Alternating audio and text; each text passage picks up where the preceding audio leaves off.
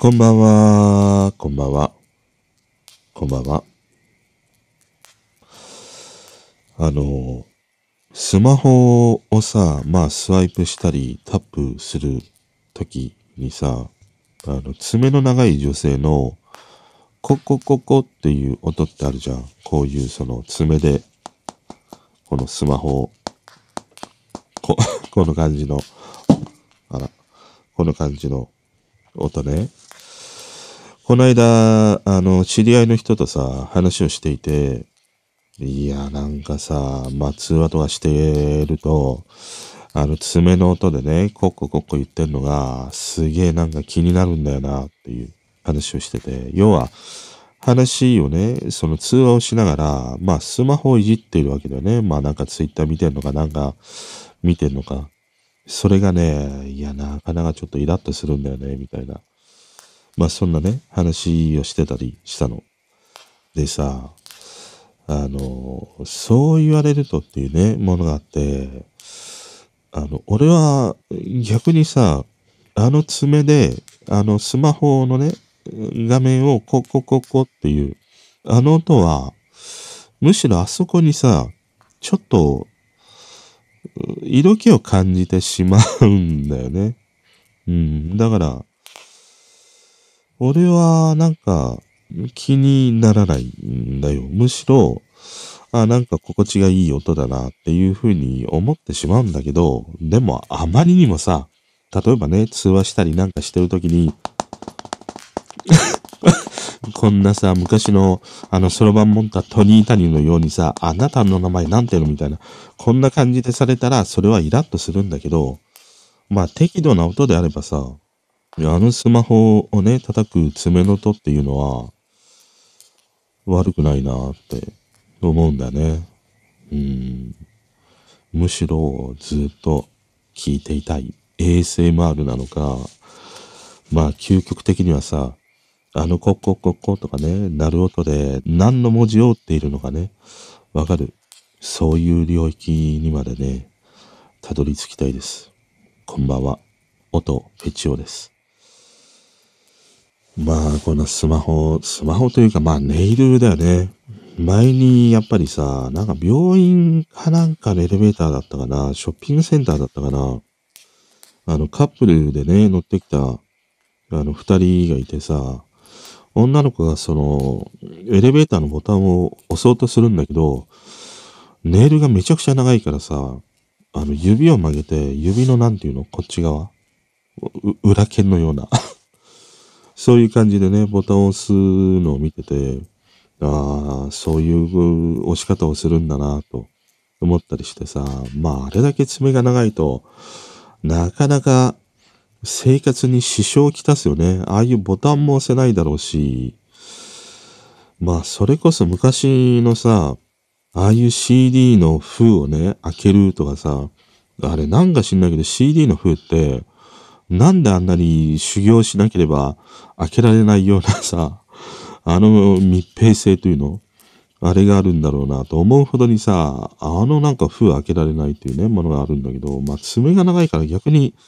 開けやすいのかね。だからあれだけネイルが長いとさ、いや、なかなか日常の生活しんどいんだろうなって思うんだよね。じゃあトイレに行ってさ、うんこしたらどうなんのとかさ、すんげえ、すんげえ気になるんですけど。だから、まあ、あんまりにも爪が長いっていうのはね、あるよね。確かに。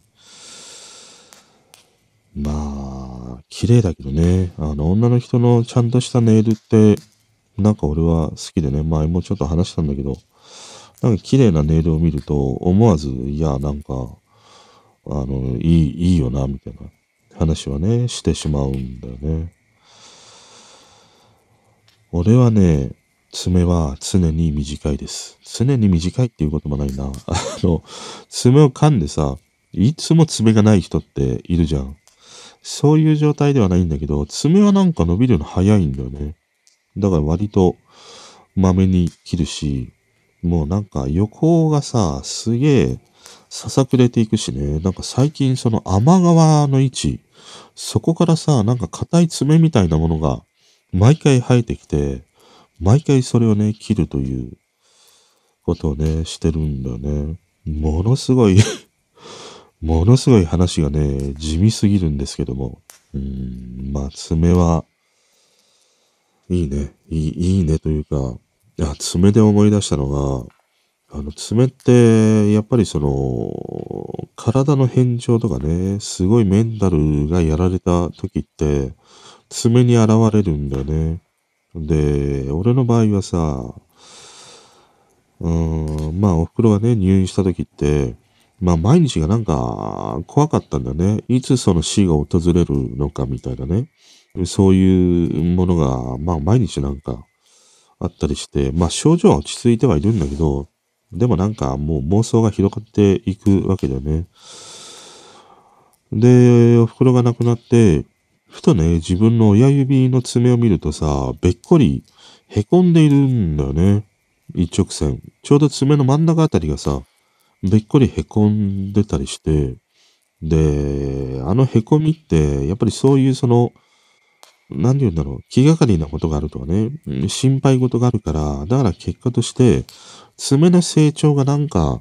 いつもと違う状態だったりしたんだよね。だからそれが、まあ爪がね、下からこう伸びていく中で、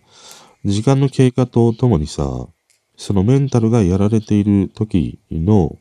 ものが、まあだんだんだんだんこう上に上がっていくよね。だから思い返してみると、2ヶ月3ヶ月前のね、心の状態がその爪に現れていて、ちょうどね、なんかその辛労な時に、その爪がべっこりね、凹んでいるっていうものを見てさ、いや、結構なんか、そんなにね、まあ心配はしていたんだけど、メンタルがやられるまでにはいなかったからさ、でもそれでも、あこういうふうに体にね、何か変調をきたすほどの、やっぱりああいう時間だったんだなって思ったりしたね。だから爪が結構、デコボコとかさ、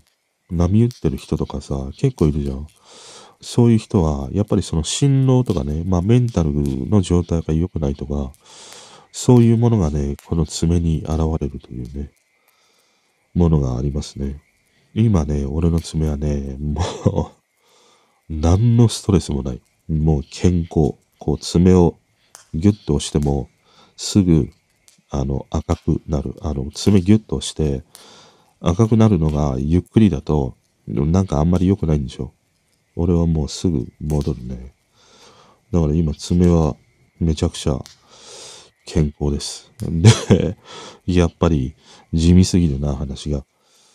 で、今日もね、話していきたいんだけど、あの、悩みってありますか？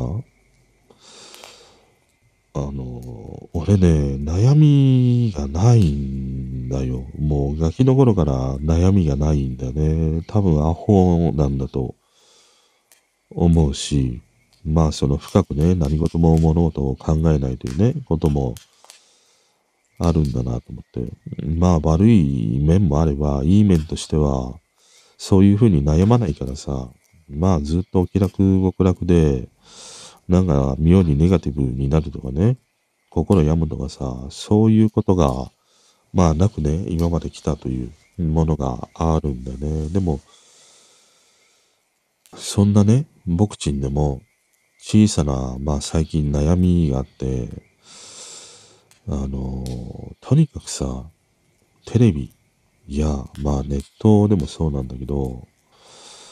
お笑いのものね、番組。あれが、全く面白くないんだよ。1ミリも笑えないんだよね。お正月さ、まあ少しね、テレビをつけてみるということもあるんだけど、でももう見てらんないんだよね。あの、正月にいろいろやるじゃん、お笑いがどうのこうのとか。昔はさ、あれを録画して、後追いで見るほどにね、あれだけ見ていたわけだよ、お笑いやバラエティ。でも今はね、もうなんか2、3分見てると、いやもうちょっと、面白くない。見るに耐えない。何が面白いのか、さっぱりわかんない。っていうね、ことがあるんだよね。で、このさ、テレビやね、そういう今のお笑いで笑えないっていうことって、あのー、なんて言うんだろう。多分、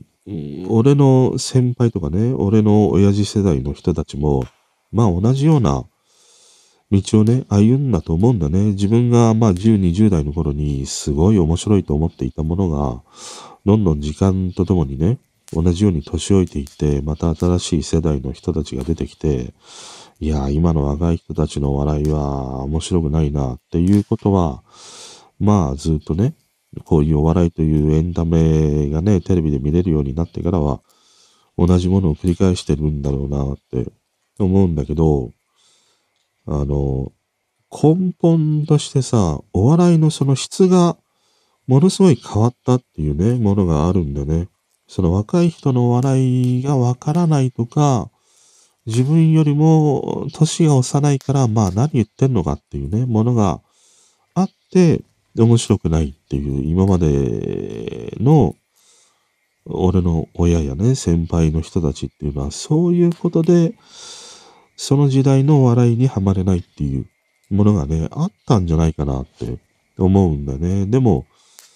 今起きている現象って、明らかにそのお笑いの質がこう変わった、大転換したっていうね、ものがあって、俺が見てきた、じゃあダウンタウンとかさ、まあトンネルズにしろ、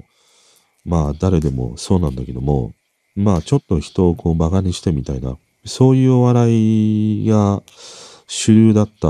わけだよね。まあ全てがそういうお笑いというわけではないんだけども、こと俺が楽しんできたお笑いっていうのは、そういうものなんだよね。で、それがまあ学校行ったり、友達と会った時にでも、そういうものがベースでお笑いをね、えー、共有したり、まあバカ話をね、してきたっていうものがあるんだけど、まあ今はさ、この多様性の時代というふうに言われるようになって、そのどんな人でも、こう認め、受け入れていくというのかな。認めていくというのかな。その人はその人のままでいいというね、ものがあるから、その中で自分と違う人をこう小馬鹿にするとかね、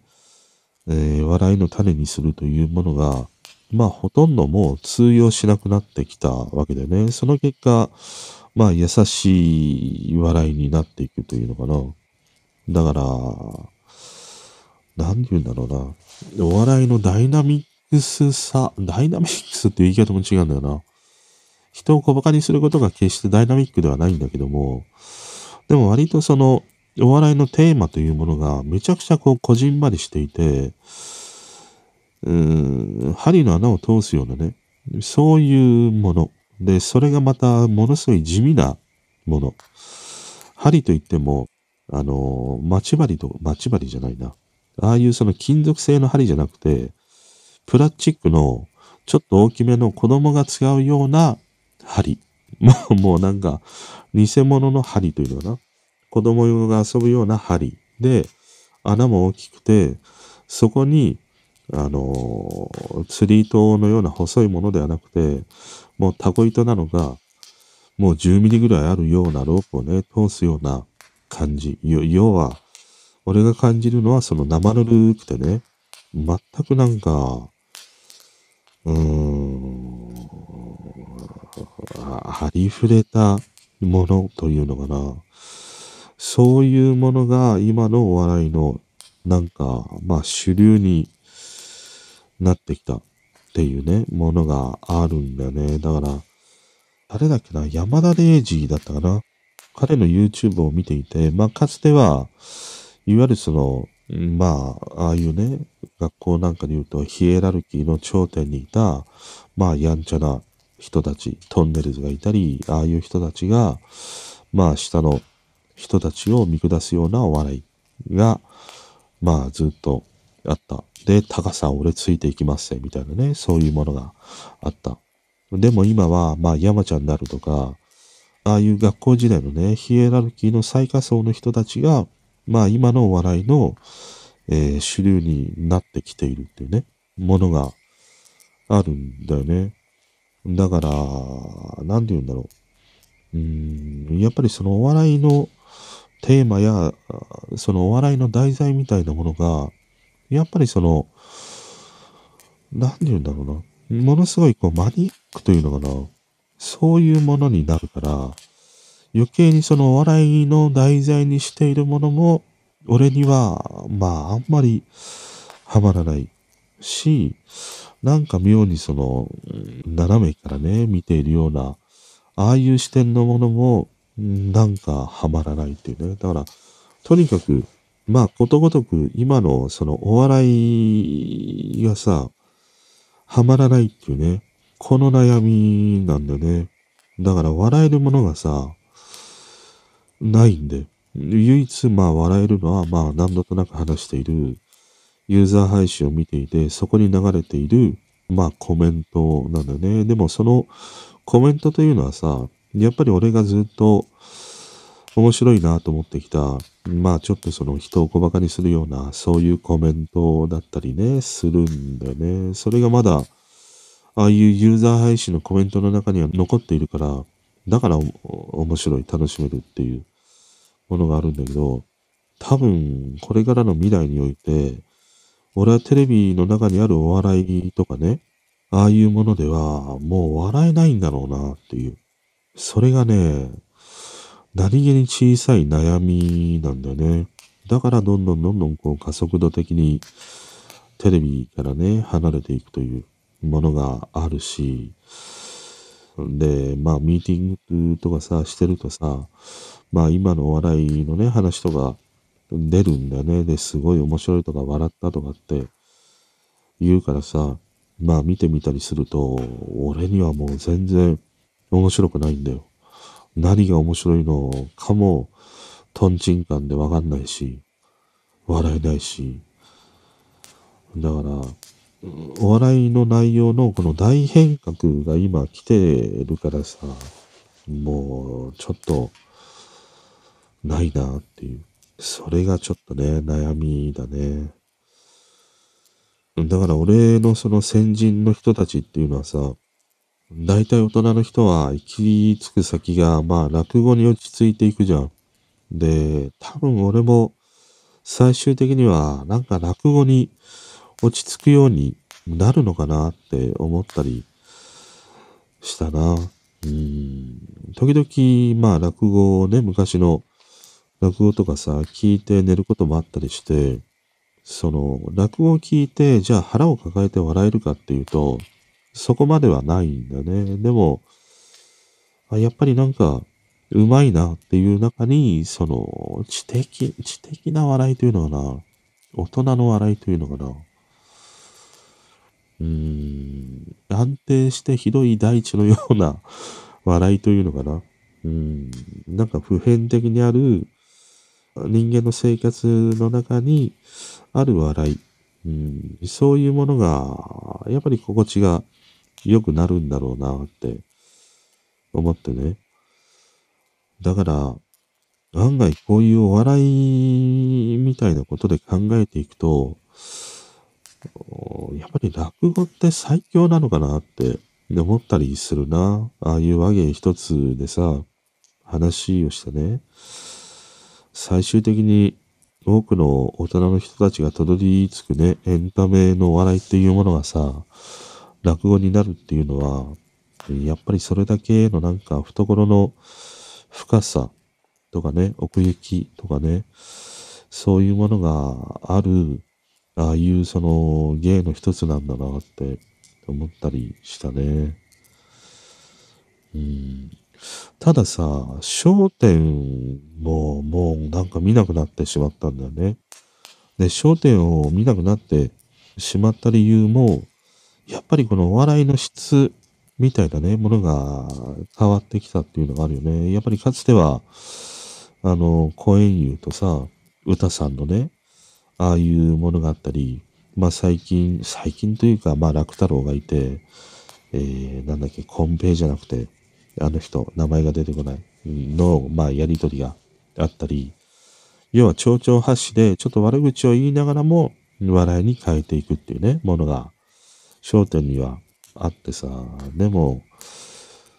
いろいろこう、歌さんが亡くなり、誰が亡くなりっていう風になった時に、そういうものがやっぱりどんどんどんどんなくなっていくっていうね、その毒舌のお笑いが少なくなってきたっていうものもね、なんか自分の中にはそこに面白さを見出せなくなったものの一つにあるなって思うんだよね。だから、まあこういうその毒舌系のお笑いやさ、まあコメンテーターの人たちって、なかなかこう排除されていくんだろうね。いわゆる今までにいたようなご意見版でどうのこうのっていう人たちって、ことごとく今、ね、テレビで見たくないみたいな風にね、言われるでしょ和田っ子とかさ、たけしとかさ。だから、こういうその、毒舌系でやってきた、また毒舌系を面白いと思えてきた世代の人たちっていうのは、なかなかもうテレビの中でね、お笑いにフィットしてっていうものが、だんだんだんだんもうなくなっていくよね。まあそれが、今の時代に合わせて、うーん、それを見てね、面白いっていう風にもし思えたのだとしたら、それはそれですごいね、幸せなことだなとは思うんだけど、なんか笑いのその本質的なものってさ、あの、味覚とかね、そういうものにも似てて、そんなに変わらないように思うんだよね。味覚ってそんなに変わらないじゃん。自分が美味しいなとかさ、好きな、好きだなっていう味って、子供の頃とさ、まあそんなに変わらないよね。だって、俺やっぱり卵焼きとか焼くとさ、子供の頃にまあ醤油入れて、味の素入れて、まあそれでスクランブルエッグでね、えー、作って食べてたりしたんだよ。で、それが、やっぱり未だに一番うまいなと思うもんね。卵焼きいろいろ、いや、出汁を取ってね、出汁入れてとかさ、いろいろやるんだけど、でもやっぱり醤油入れて、味の素入れて、かき混ぜてスクランブルエッグでやる、あのチープな味が、やっぱりうまいなって思うもんね。それと同じように、子供の頃やね、そういう時に、いや、面白いなと思った、ああいうお笑いの、その、質的なものって、あんま変わんないんじゃないかなって思う。現に、やっぱり昔のさ、あの、トンネルズのね、ユーニャンとかさ、ああいうものを見るとさ、いや、面白いわって、やっぱり思ってしまうからね。うん、だから、もうそういうものがテレビで見れないとなると、なかなかその笑える場所がね、なくなっていくんだなっていう、それを思ったりしたな。うん。あとね、だいぶちょっと時間が空いてしまったんだけども、えっ、ー、と、Spotify の方で、えー、トークを聞いてね、お便りっていうのかな。あの、コメントをね、いただいてて、一つがね、あの、高田渡の生活の柄、あのトークをね、聞いていただいて、えー、高田渡さんいいですよね、っていうね、ことで、うん、まあ、万丈の音色とかね、素敵だし、まあ、声もいいというね、ことで、コメントをね、いただきました。ありがとうございます。あの、高田渡の曲は、あの時何で知ったんだっけ？たまたま YouTube がなんかで見たのかな？で、いろいろね、筑紫哲也との対談のものを見たり、彼がね、歌番組で歌うものを見たりしてて、ものすごいこう日常に、うーん、寄り添っているっていう感じじゃないんだよな。本当に日常の中で歌っている歌手というね、そういうものがあって、あのなんか、うーん、なんて言うんだろうな。動物のように生きている感じ。あの、妙に飾ることもないし、意気込むこともないし、うん、本当に動物が大自然の中で生きているような感じで生きているっていうね、その姿が、ものすごいなんかね、引きつけられるものがあって、まあ、彼のね、話をしたんだけど、この中でね、話したいつかというね、曲と、あと生活の柄っていうね、曲があるんだけど、この曲はね、なんかぜひ興味がある人はね、聞いてほしいなと思えるね、2曲だったりするね。うん。ありがとうございました。あともう一つね、いただいてて、えっ、ー、と、これは推しの話をね、した回ですね。ヨタガナ雑。イワシ、ミ、カ、オス、音、車、遊ぶ風というね、そんなようなタイトルを聞いていただいてのコメントで、推し活のね、話をしたんだよね。要は、その、大人の推し活っていうのは静かになんか、こう、共有していくというのかな。あの、思わずね、誰かに紹介したくなる、その行為が推し活だっていうね、まあそんなような話をしたんだけど、あの、いただいたコメントで、その推しの売り上げにつながる、また社会的な認知向上のための活動が推しというふうにね、コメントをいただいてて、うん、まあ、それも一つ推しの形ではね、あるし、まあ本来その、何かね、ああいう音楽や何かをやっている人に関しては、霞を食ってね、活動できるわけではないから、そういうふうに、まあファンの人たちに支えられてね、その支えというものがお金という形で、まあ活動していけるという大前提があるからさ、まあできる人はそういうふうに、うん、推し活の中でね、お金を使って応援する、支援するっていうね、ものは、まあ、全然当たり前にいいんじゃないかな、というふうに思うんだよね。んで、なんか、俺はあんまりその推し活でさ、お金を使うっていうことって、まあほとんどないんだね。よっぽどその、欲しいなと思ったレコードや CD や、まあライブとかね、まあライブはもう全然最近行ってないけども、本当に突き動かされた時は、そういうような消費行動は取るんだけど、なんかすごい好きだから、じゃあその人のものをなんか盲目的にいろいろ、えー、そこにお金を落としていくっていうね、ことはないんだね。で、それをなんか考えててさ、あの、やっぱり自分自身はね、その人というものに期待していないっていうね、ところが大前提にあるんだよね。だから、ああいうふうに推し活ってさ、うん、その推し活をしている人の思いは千差万別あると思うんだね。ただその想像できるのは、まあ一つ恋愛にも似たものがあるし、宗教的なものもあるし、うーん、まあ推し活の中でその人が元気に過ごしていればそれでいいというね、そういう人もいるだろうし、遠くから静かに見守りたいとかね。まあそういう人もいると思うんだけど、要はそれだけ、その、誰かね、一人の人にものすごい集中的に興味を持って、遠くからでも、近くからでも積極的にでも消極的にでも関わるっていうことにあんまり興味がないし、その人に期待していないっていう、それがある。だから、期待していないから、あんまりそこにお金を投じたくないっていうね、思いがあるんだろうなって思った。だから、自分自身が、じゃあ誰かにお金をね、あの、投じる、おごるみたいなことがあるのだとしたら、自分の身近なところにお金を落とすだろうし、そういうことを思うんだね。だから、まあ、まあ言ってしまうと、わからないわけじゃん。どういう人なのかって、わからないわけでしょまあ今回のまっちゃんの件もそうなんだけど、まあいろいろね、それまでの番組で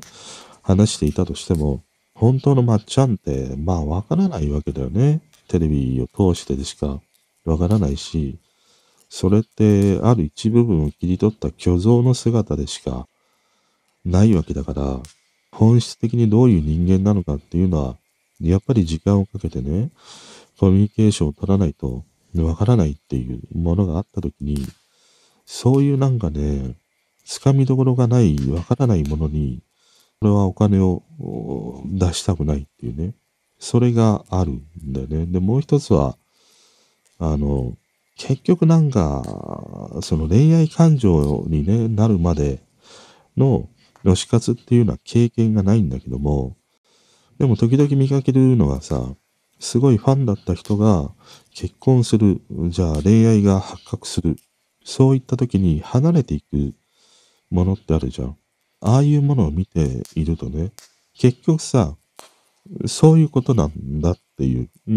ことなんだよ。要は。要は、一方的な思いでね、いや、好き、もう付き合って欲しいのとかさ、まあ仮に思ったとしても、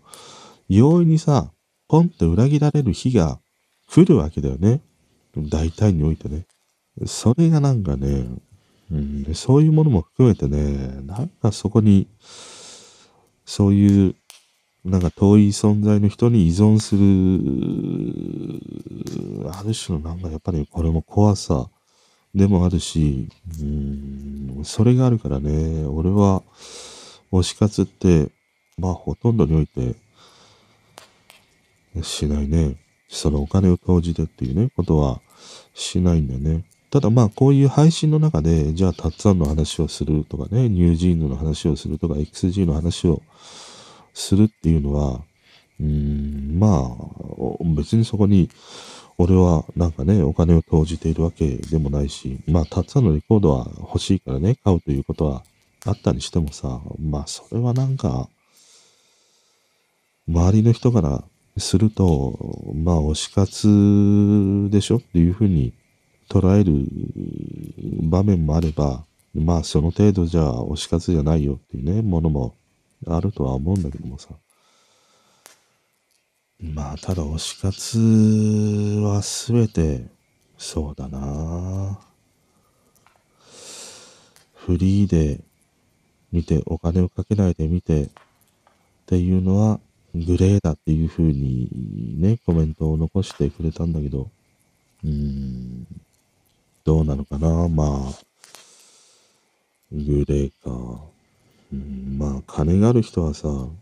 金を落とせばいいし、金がない人は金がないなりに楽しんで推し活すればいいというね、もう会社と一緒だよね。あの、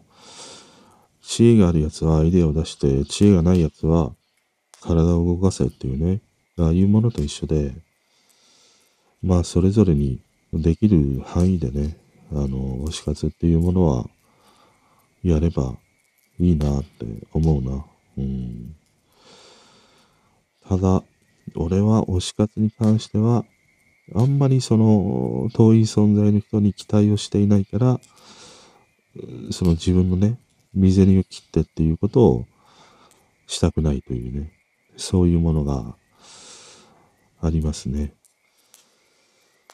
あとね、ラリージャパンを見ましたかっていうね、ふうに教えてくれて、ラリードライバーの勝田さんっていうね、方がいるんだよね。で、俺、勝田という人って知らなくて、で、見てみると、あの、トヨタイムズかなんかでさ、豊田章男となんか話してるやつを、でそういえばなんか見たなと思って、あの、彼は、日本で唯一のね、あの、WRC に参戦しているラリードライバーなんだよね。で、あ、この彼かと思って、あの、その対談しているようなね、やつは見たことがありましたね。で、それをきっかけに彼のね、あのラリーで走っているやつとかを見たんだけど、まあ、ラリーは面白いよねっていうか、なんか、まあ、ラリーのね、ゲームを始めたということもさ、あって、あの、ラリーの動画もね、時々見るんだけど、最近のさ、車、まあ GR のヤリスもそうだし、GR のカローラとかね、ああいうものもそうなんだけど、最近のラリーカーって、なんかね、形がすごいかっこいいんだね。一時期なんかラリーカーかっこ悪いなっていう時代があって、それはあの、昔のあのね、モンスターマシンのグループ B の時代を経て、あれがなくなってしまってからっていうのは、なんかマシンの形状としてはものすごい、こう一般車に近づいた結果、あんまり迫力がないっていうね、ものにあるんだけど、最近のラリーカーって、あの、かつてのグループ B 時代のようなさ、割とこうマッシブなね、感じの形状の車が多いんだよね。だから、いや、かっこいいなと思って。GR ヤリスもめちゃくちゃかっこいいしさ。で、トヨタはさ、最近だよね、4年前か5年前ぐらいから、また再びね、この WRC に参戦しているというものもあって、しばらくやってなかったんでね。なんかトヨタで言えばあのセリカがあったりした時代からしばらくもう出てなくて、で、再びこのヤリスとかね、そこら辺で、まあ、ラリーに参戦しているというものがあるんだよね。ラリーは。面白いね。で、またさ、あの、車の話しちゃう ?GR ヤリスのさ、新しいやつが出たんだよ。まあ、モデルチェンジしたやつね。これがまた、いいわ。レビューがね、いくつか上がってるものを見たんだけど、あの、前の GR ヤリスと、まあ違うのが、あの、モデルがちょっと変わったというか、要は、前回のモデルって、オートマのバージョンって、なんていうの、要はパチモンヤリスなんだよね。要は側だけは GR ヤリスの形状なんだけども、エンジンもなんか小さいエンジンだし、四駆でもないしね。いわゆる日常使いの形だけは GR ヤリス。そのモデルにしかさ、オートマってなかったんだけど、今回はフルスペックのものにもね、オートマがついたんだよね。これが一番大きな変化で、そうなるとさ、いや、フルスペックのものでオートマで乗れるんだみたいなものがあってね、まあ見てたりしたんだよね。で、そのオートマのモデルのやつって、あれは特別仕様なのかな？サイドブレーキがさ、ピコン、ピコーンでもう立ってるんだよ。本当にラリーカーのように、あの、シフトノブの位置にね、あるような感じで、あの、サイドブレーキのレバーがピコーンで立ってんの。だから、クンってね、サイドブレーキ一発入れて、あの、なんだっけ、あの、くるっと回る。あ あいうものとか、まあ、きっかけを与えてドリフトをしていくってね、オートマであってもね、そういうようなものになってたりするんだよね。それがね、いや、なかなかにいいわ、と思って。で、だいぶね、そのエンジンとか足回りとかね、まあボディの合成とか、いろいろね、ブラッシュアップしたという